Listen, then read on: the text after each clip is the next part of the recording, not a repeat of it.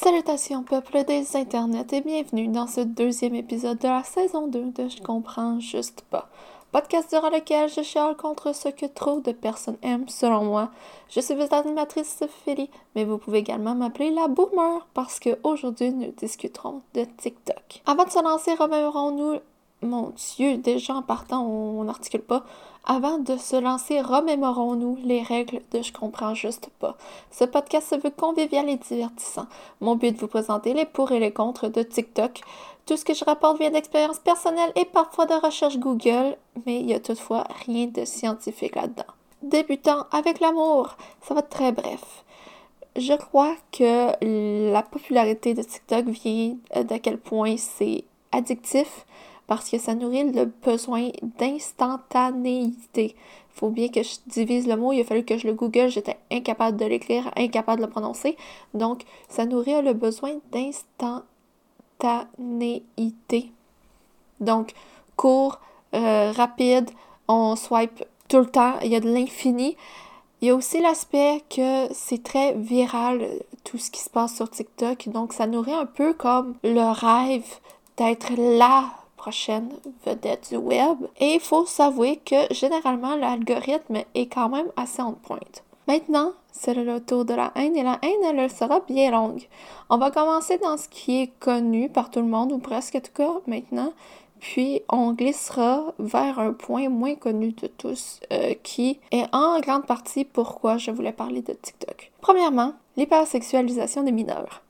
TikTok a une règle disant que il faut avoir 13 ans pour l'utiliser. En tout cas, il me semble que c'est 13 ans pour avoir un compte. Toutefois, il y a des milliers d'enfants qui utilisent TikTok. Des fois, c'est directement, des fois, c'est via un parent bien intentionné ou mal intentionné. Honnêtement, un family vlog que l'enfant a vraiment l'air d'être heureux là, je veux dire, j'y vois pas vraiment de mal, à moins que l'enfant, dans, quelques années, fait pourquoi j'étais dans des TikTok. Mais sinon, sur le coup, je vois pas trop ce que c'est mal. C'est comme les fameux euh, films de famille qui été la première sorte de télé-réalité au Québec. Je le dis, je plug mon cours de, de cinéma comme ça. Euh, les films de famille, c'est la première sorte de télé-réalité qu'il y a eu au Québec. Pour ceux qui connaissent pas les films de famille, en fait, c'est quand le père, la mère filment les enfants et qu'après ça, ils ont il y avait des cassettes, surtout à l'époque. Ça, c'est, ah, ça s'appelle des films de famille. C'est juste que maintenant, sur TikTok, les films de famille se retrouvent à la vue de tous, sont comme déjà publiés au cinéma, comparativement à rester sur une cassette euh, qui prend la poussière à la maison. Toutefois, euh, mon problème vient quand les parents filment les enfants faire des choses qu'ils ne devraient pas faire. Euh, par exemple, euh, des danses un petit peu trop matures ou des maillots de bain. Ce genre de choses-là, on a eu justement beaucoup de scandales du genre. Je sais plus le nom de la petite, j'ai un blanc de, de mémoire, mais il y avait justement une jeune fille sur YouTube qui était connue pour justement faire des choses osées et ça donne que c'était sa mère qui ramassait l'argent. Allô, c'est Philippe du montage. Il s'agit de Danielle Cohn euh, qui était euh, une musically girl back in the days. Puis c'est moins bien parce que oui, ça c'est l'enfant, tout le, côté psychologique de l'enfant, mais il y a aussi le côté que TikTok est dangereux, il y a plein de prédateurs sur l'application et c'est pas pour rien, c'est parce que vraiment ils trouvent du contenu. Deuxièmement, tricher l'algorithme. Il a été prouvé que TikTok choisit qui devient viral. On avait déjà vu euh, partout qu'il y avait une sorte d'intelligence artificielle, je pense, qui me semble, en tout cas, serait, ça serait logique que ce soit une IA qui euh, poussait davantage le contenu des personnes qui étaient considérées comme belles aux yeux de la société. Mais là, c'est au-delà de ça, ce serait l'équipe de TikTok qui euh, déciderait en fait si euh, tu es oui ou non la prochaine vedette. Ce qui fait que le rêve qu'ils ont vendu, ben, est un peu mensonger. Troisièmement, les retombées sur l'estime de soi. En ne poussant que les belles personnes, il est facile de développer des complexes. En plus, il y a plein de filtres qui se. qui. Mon Dieu, ma phrase était mal structurée, j'ai de la misère à la lire. En plus, il y a plein de filtres qui, de base, étaient intéressants, qui sont devenus des trends toxiques. j'ai tellement vu de personnes pleurer devant le filtre où tu pouvais comme mettre ton visage de manière miroir et que les gens se rendaient compte à quel point était asymétrique. Et au début, c'était supposé être drôle, puis à la fin, genre, le monde pleurait.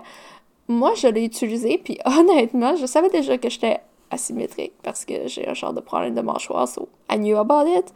Mais vraiment, après avoir fait le flip, le flip, le flip de ma face, je capotais. J'avais aussi envie de pleurer et je me dis que je suis rendue au stade où que je suis un adulte, que côté estime de soi, je suis quand même vraiment mieux que j'étais et je me dis que être tombée là-dessus adolescente, ça aurait pu vraiment me démolir. Quatrièmement, c'est impossible d'arrêter. Il est si facile de scroll à l'infini que tu n'auras presque aucun contenu mon Dieu, je J'ai écrit ces phrases-là. J'ai écrit la vidéo. La vidéo. Oh mon Dieu, ça va pas bien mon affaire. J'ai écrit l'épisode vraiment rapidement. Genre, j'étais sur mon clavier, et je ne l'ai pas relu en me disant tout est sous contrôle, mais finalement, j'ai des phrases tout croche, là. Donc, on va recommencer ce petit morceau-là. Il est super facile de scroll, genre, à l'infini. Puis, tu vas quasiment jamais avoir de contenu enrichissant, mais tu, vas juste continuer à descendre parce que justement, tu as toujours ce sentiment de vide. Alors, tu continues, tu continues, tu continues. Puis, en plus, tu continues parce que tu dis tout le temps, ah, une petite dernière, mais genre, c'est tout le temps la même danse TikTok qui te montre, puis là, t'es comme, non, je veux pas finir là-dessus. Si vous êtes un peu comme moi, vous êtes curieux, vous aimez le petit, vous allez ouvrir les commentaires. Et c'est tellement toxique dans les commentaires qu'on dirait qu'on peut pas regarder ailleurs, on sent obligé de lire, on sent obligé de descendre, on sent obligé d'absorber la toxicité puis la stupidité humaine. Et à une fois qu'on a fini les commentaires, on se dit ah, je peux pas finir là-dessus et on continue encore à scroll, à scroll, à scroll. Pour moi, qui soupçonne fortement d'être TDAH, TikTok peut me gâcher des journées entières parce que je vois comme pas le temps avancé, j'ai pas genre d'adrénaline. C'est pas adrénaline la, bonne chose. Je pense que c'est mélatonine. En tout cas, j'ai pas la vitamine du bonheur, comme dirait ma prof euh, de bio du secondaire. J'ai pas la vitamine du bonheur qui me donne envie de faire autre chose que scroll, scroll, scroll. Cinquièmement, le format TikTok est si populaire qu'il a tout envahi. Les Reels et les Shorts. Bonjour, c'est fait du montage. La manière que j'ai prononcé ça m'insulte tellement. Ce sont des Reels et des shorts.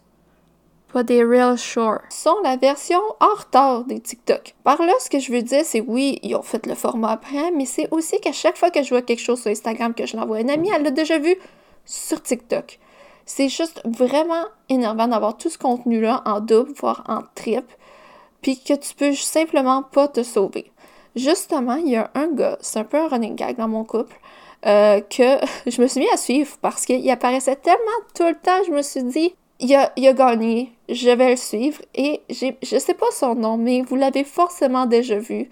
C'est un très bel homme, à une voix grave, qui se filme dans son miroir et quand il commence, il dit tout le temps comme un little closer, puis il fait comme un petit zoom et il y a genre des explications sur tout, des opinions sur tout, mais vraiment ça, il peut me parler d'un chat, puis après ça, il peut parler de l'estime de soi. Genre, il, il, part dans tous les côtés.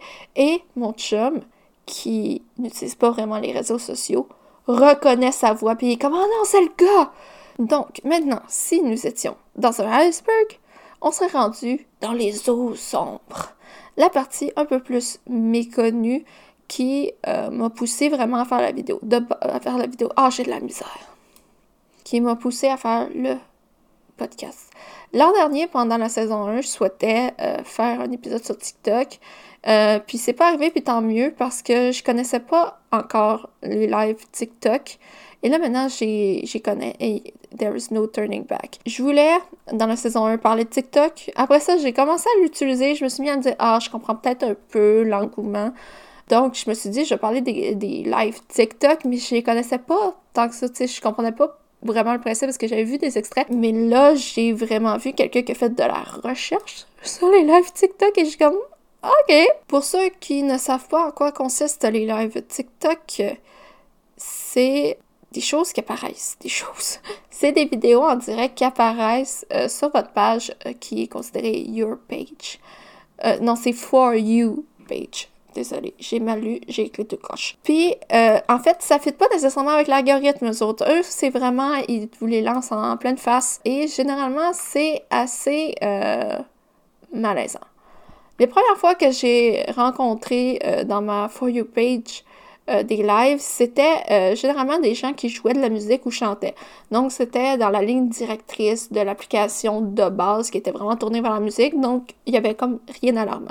Mais ça n'a pas été trop long que je me suis mise à tomber sur du contenu perturbant. Des lives où des gens suppliaient pour des cadeaux, disaient qu'elle n'allait pas parler de aussi longtemps qu'une belle fille allait pas rejoindre, ou encore tentaient de dormir mais qui avaient chanté des alarmes qui les empêchaient de le faire. Non seulement ces lives me rendent mal à l'aise, mais j'ai appris qu'ils étaient très lucratifs pour TikTok. En effet, les gens n'ont pas de contenu, ne font que supplier pour de l'argent, mais ça reste omniprésent parce que la moitié de l'argent amassé va dans les poches de TikTok. C'est pas pour rien que maintenant on peut plus se sauver de ces lives-là. Je sais où certains vont s'en aller et je vais vous fermer tout de suite la porte au nez.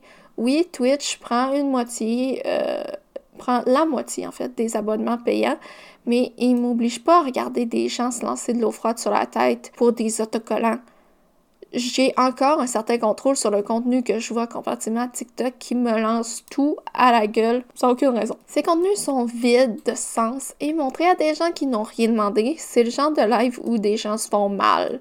Euh, se font mal, souffrir. Mon Dieu, j'ai écrit les deux mots côte à côte. Je voulais montrer que le monde, ça faisait vraiment mal.